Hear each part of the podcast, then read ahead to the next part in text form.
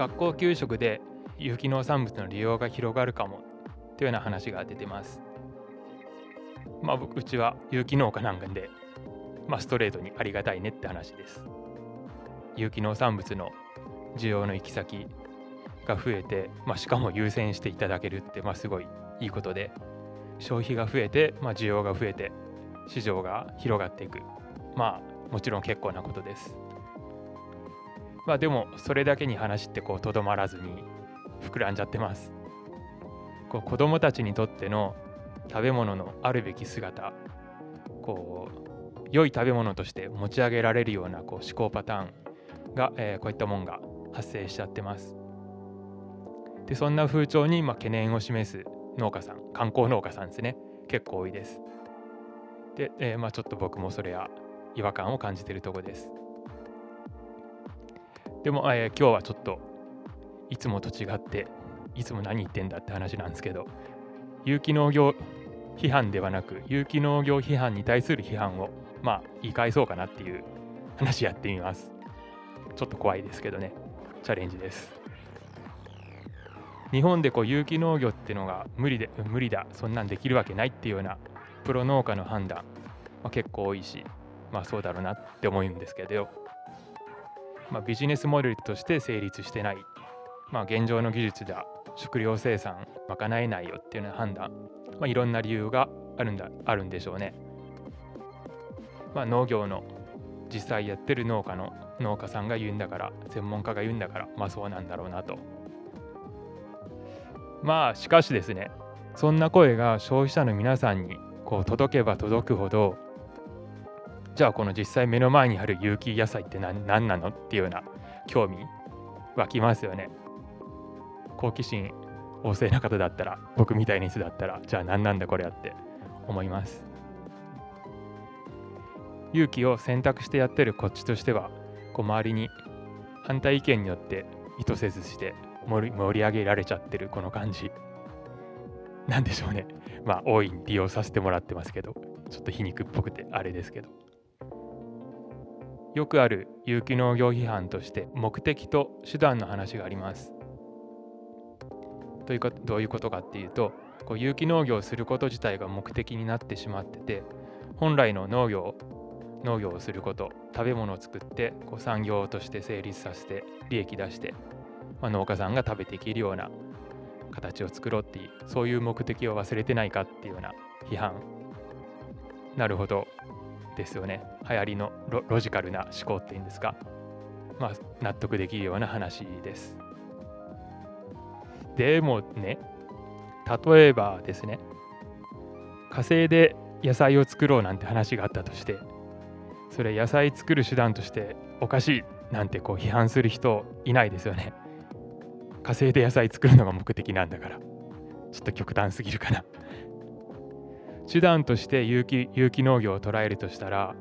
まあ、それは確かに失敗する事例多いです。ね、なんかのこう目的のために手段として有機農業を選択した場合実は大体のことは有機じゃなくても実現できるんですよ。まあ、それ僕も気づいてて結構それで心折れちゃったりします。でも有機農業を成立させること自体それが目的で取り組んじゃダメなんでしょうかね。有機農業を成立させるっていうこう強い意志で取り組んで実際いろんなものを犠牲にしたり手段として踏み倒していくような、まあ、そういう超めちゃくちゃやべえチャレンジしてるのが有機農業なんです。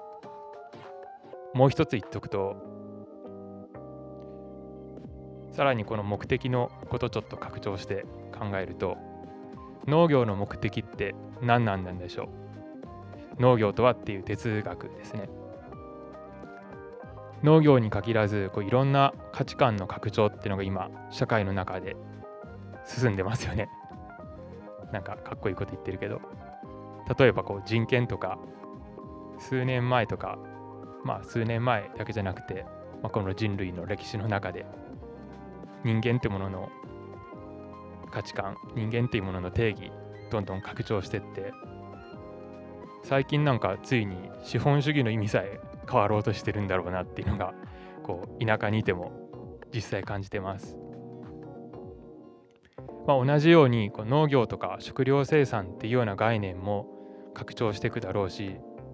農業者としてもそこからは逃げられないんじゃないかなって思ってます。前回のエピソードだったかな、え、農業者としての究極の目的ってやっぱごちそうさまって言ってもらうことなんですよ。だけどこう多面的機能というような生産以外の目的機能としてこう農業を見てもらってて評価されてて、まあ、それはそれで受け入れていかなきゃいけないんだろうなっていうような話を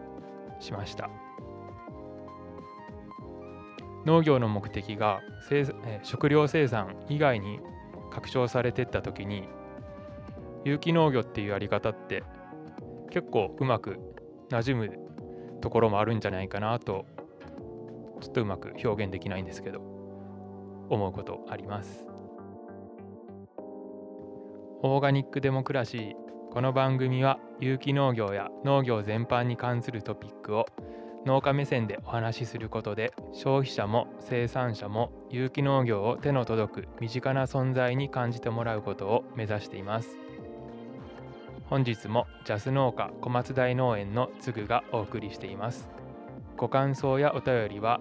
概要欄のリンク Twitter ハッシュタグオーガニックデモでお待ちしています。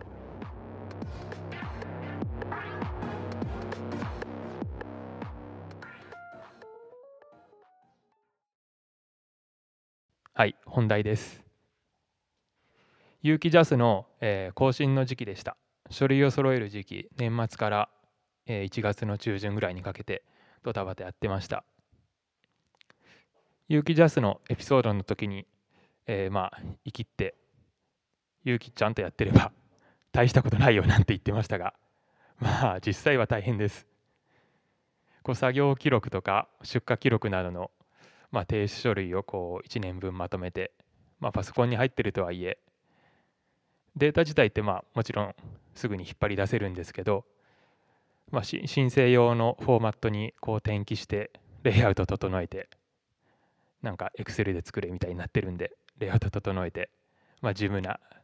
地味な事務作業をコツコツコツコツやってました。でまあ栽培データなんかのチェックのほかにまあその他の、えー、添付しなきゃいけない書類、まあ、補助とか施設とか機械そんなん、えー、と新規に買ったものとか変更あったものとかの届け出とか、まあ、担当者の変更とか、えー、まあそういったソフト面の変更ですね。そういったものの書類。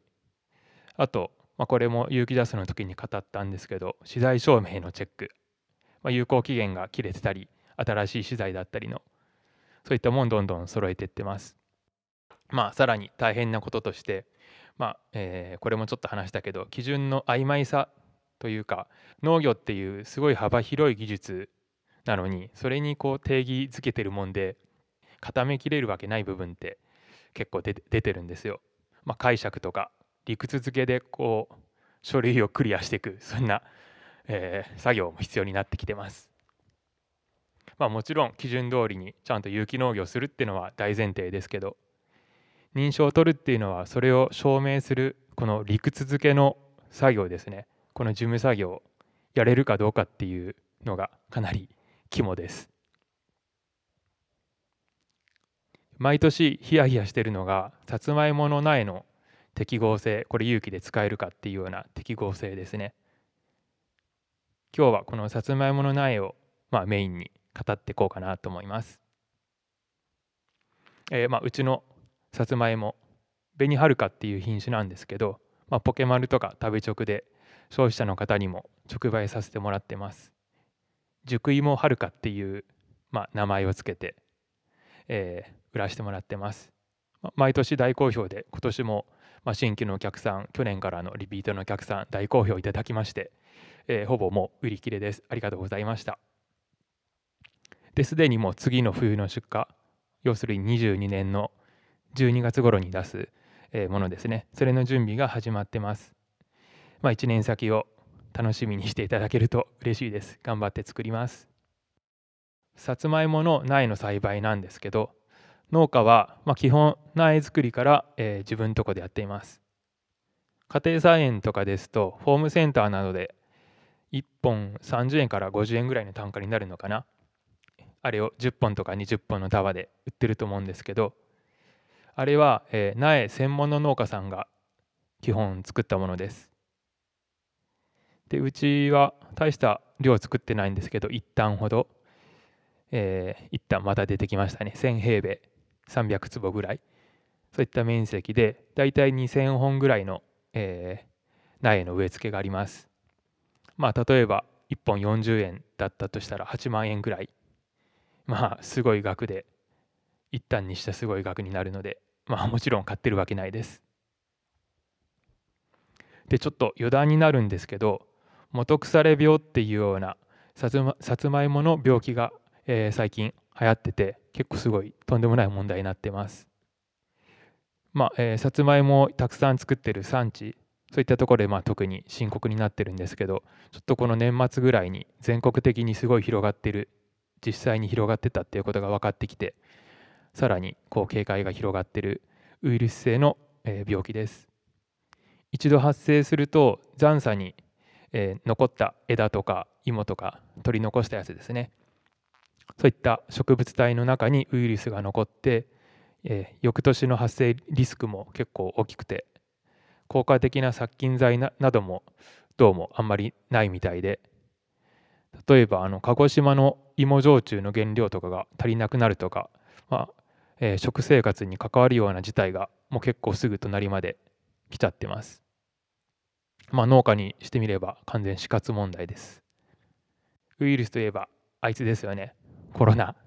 あれと一緒でこうじわじわと見えないやつらが市中にこう広がっていく感染していくってのがまさに一緒でもう不気味さと不安と疑心暗鬼の気持ち全くコロナと同じような、えー、心を抱えながら芋作りやってます。でまあこの大分県では、えー、小松大農園のある大分県ここではまだ報告はされてないんですけどまあ、うん、あんまり言っちゃいけないんでしょうけど見つかってないだけで、まあ、ウイルスは入ってるだろうなっていうようなのは、うん、感覚として思ってます。コロナだってそうでしたよね。で、えっと、生産者としてお願いしたいお願いしたいことがあって家庭菜園で芋苗を作ることあるかな。例え結構できちゃうんですよ。食用のさつまいもを買ってきてそれ土に植えちゃうと、まあ、春先に芽が出てその芽を伸ばして、えー、苗として使う。でそれは、えー、絶対やめてください。まあ、特にさつまいも栽培が盛んな地域周りでさつまいもさん農家いるよみたいなとこでは絶対やめた方がいいです。ほんと死活も死活問題になります。で売ってる、えー、食用として売ってる芋の中にもしウイルスの入った芋があったら、まあ、それをそれが苗として畑に広がるわけですよ。まあ、ウイルスを地域の地域に広げているっていうような作業をやってることでまあ作業した人の靴とかからも靴についた土ですねそういったものからウイルスが広がることもあってそれがプロ農家の補助に入ってしまったら、まあ、どうなるか想像、まあ、してください。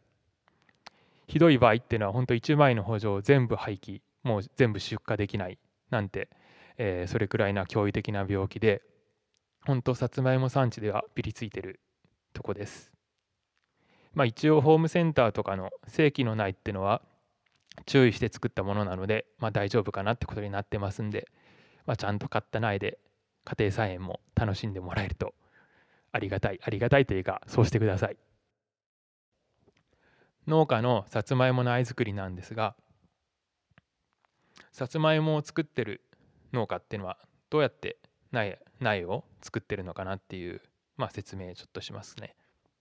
で、えー、これには2つの方法があります。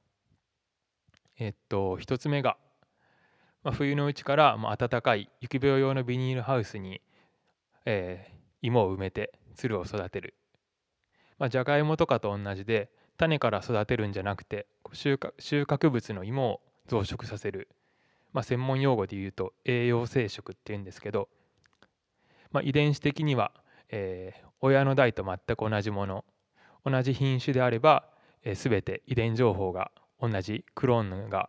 こう無限増殖して広がってるっていうような感覚です。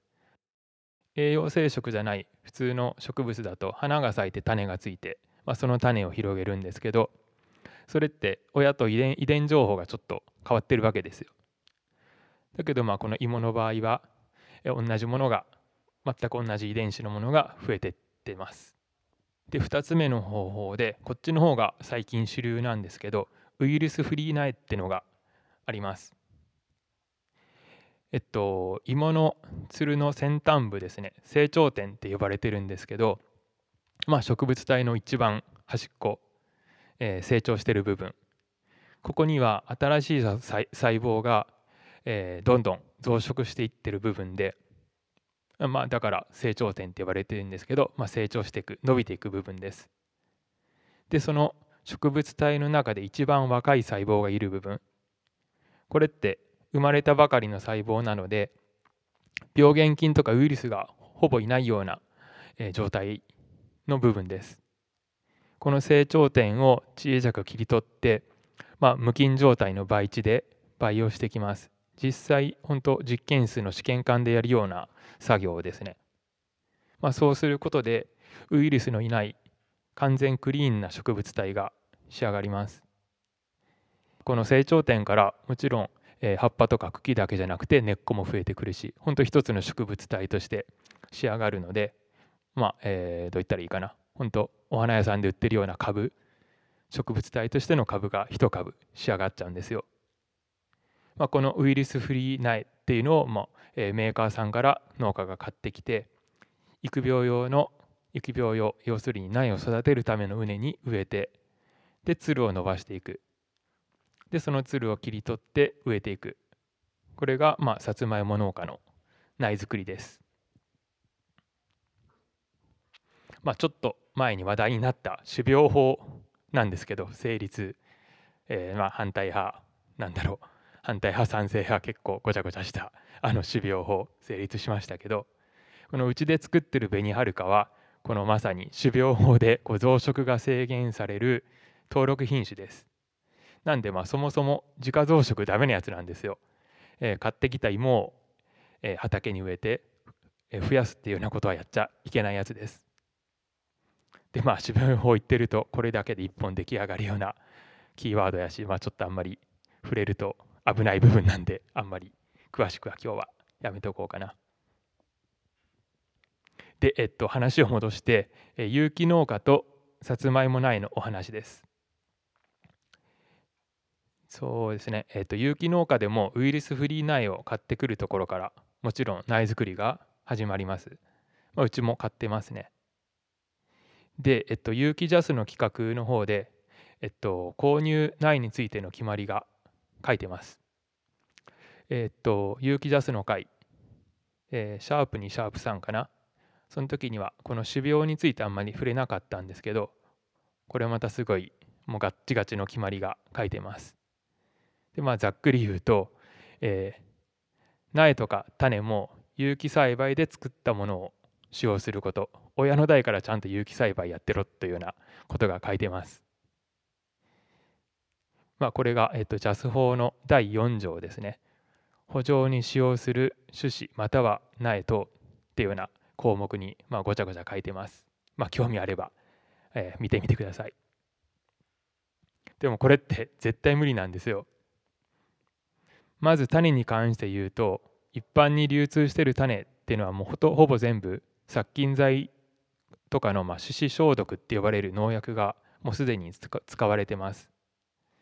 で有機用種子有機有機種子っていう呼ばれるようなこういった、え、消毒をしてないような種も、まあ、一部は流通してるんですけどこれはもうほぼ品種が限ら限られてまして現実的に有機種子で、まあ、小松大農園のお客さんを満足させられることはちょっと無理かなと思ってます。でまあこれをチャンスと捉えて種までガッチガチにこう有機種子で固めて、まあ、もしくは自家採取ですね種までも自分で作っちゃうっていうようなもう最上級ハードモード有機農家みたいな人々もいます。まあ、とはいえ現実的に有機マーケットで、まあ、勝負しようと思えばそれなりの流通量に対応しなきゃまあ、どうしても賄えないのは、まあえー、有機ジャス法を作った時にも、まあ、そういう理解はされてたようで原則有機種苗を使いっていうようなのの後に正し書き条件みたいなのがなんかすごいごちゃごちゃつけ付け足されててもうこれがすごい面倒くさいです。面倒くさいというかもうこれがないとやっていけないんですけどこれの解釈について今日ちょっと話そうかなと。要するにこう条件付きの逃げ道があります。まあここからジャス農家とジャス有機農家とこの解釈と理屈付けの戦いが始まります。さっき言った4条、えー、種苗に関して書かれたところに入手困難な場合というような記述入入手困難な場合なんて言い方自体がなんか曖昧で何をもって入手困難なのかってことはもちろん書いてないわけででまあそういった場合の使っていないとしての条件がさらに、えー、書かれてます。でえー、っとただし使っていないっていうのの条件がさらにあってハ種または植え付け後に補助で持続的効果を示す科学的に合成された肥料及び農薬が使用されてないもの。それであればこの入手困難な場合はいいよっていうような話です。でこの条文の中の補助でこう持続的効果を示すって何なんだっていうような話。この解釈。これ、えっと、肥料に関しては、えー、Q&A 集っていうのがまあ、この、えー、解釈だとか疑問点なんだかをまとめた解説集が、えー、っと農水省の方がちゃんと出してまして費用に関しては結構書いてるんですけどえっと畑に植え植え替えた後でも飛行の続く肥料の効果の続く被覆肥料が内土に入ってるとダメとか、まあ、具体的に割と載ってるんですがどういうわけかこの持続的効果を示す農薬に関しては今のところ載ってないです。でまあどれほどのこの持続的効果が OK でどっからが NG なのか触れられてないんですよね。ってことでおそらくこれって認証機関の判断とかあこの有機ジャスをこう判定してくれる機関ですね農家じゃなく農家が、え申請を頼むところ、まあ、そこの判断解釈に任せられているようでうちの認証機関に関して言うと特に気に気にしてるのがネオニコチノイド系の農薬です。えー、新たなキーワード 出てきましたね。ネオニコ。これもまああんまり触れると危険な話題なんですけど、実は結構年末に話題になった農薬で、えー、っと化学物質としてはニコチンあのタバコに入ってるニコチンに似てる化学物質で日本の農業ではもう結構もうこれがないと無理だよって言われてるような結構重要な農薬です。まあ知らないですけどね 僕は使わないんで。でえっとまあ現状の評価基準で言うとえっと使うこと自体は別にもちろん問題ないんですよ。あ勇気ではなくてあの観光農家さんが使うことちゃんと決まり通り使えば全然問題ない農薬なんですけどもしかしてこう評価方法によっては今後えー、変わっていくのかなっていうような雰囲気になっているのが、まあ、年末の、えー、テレビで取り上げられてかなそういう雰囲気になってて割と農業界をざわつかせてるキーワードで本当だからあんま下手に触れるとやけどしちゃうんでちょっと、うん、こんなもんで。で、えっとにえー、ネオニコチノイド系がこう持続的効果を発揮する農薬として解釈する場合とこの購入した苗ウイルスフリー苗にもし使ってたら、まあ、当然アウトになるわけです。うん、言っちゃうと使ってます。うちのウイルスフリー苗に。えー、っと、えー、農薬名か。イミダクトプリド。えー、商品名で言うとアドマイヤ。アセタミプリド。えー、商品名で言ったらモスピラン。えっと、農薬知らない僕でもなんか耳にしたことある農薬で、まあ、結構有名でおそらく JA とかでもすぐ手に入るような農薬で、まあ、いろんな、品目に広く使われている農薬です。これがうちの JAS 補助で持続的効果を発揮するかどうかっていうのが焦点になってくるわけですよ。まあ普通の農家さん的にはそんな効果あるわけねえよってまあ片付けますわな。うちの補助に入ってくる前に、えー、苗屋さんが使ってでうちの苗苗用の補助に植え付けて、えっと、芋を育てるための補助じゃなくて苗苗専用の補助があるのでそっちに植え付けてで、まあ、そこから、えー、苗から新芽が伸びてで、えー、苗の栽培期間が2ヶ月ぐらいですかねそれ以上経った経ってからこう茎を切り取って畑に植え付けるわけです。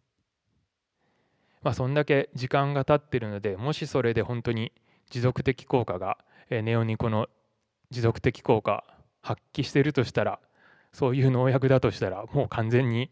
神な農薬ですよね。これ多分人類が手放すってことはないんやろうなって思うような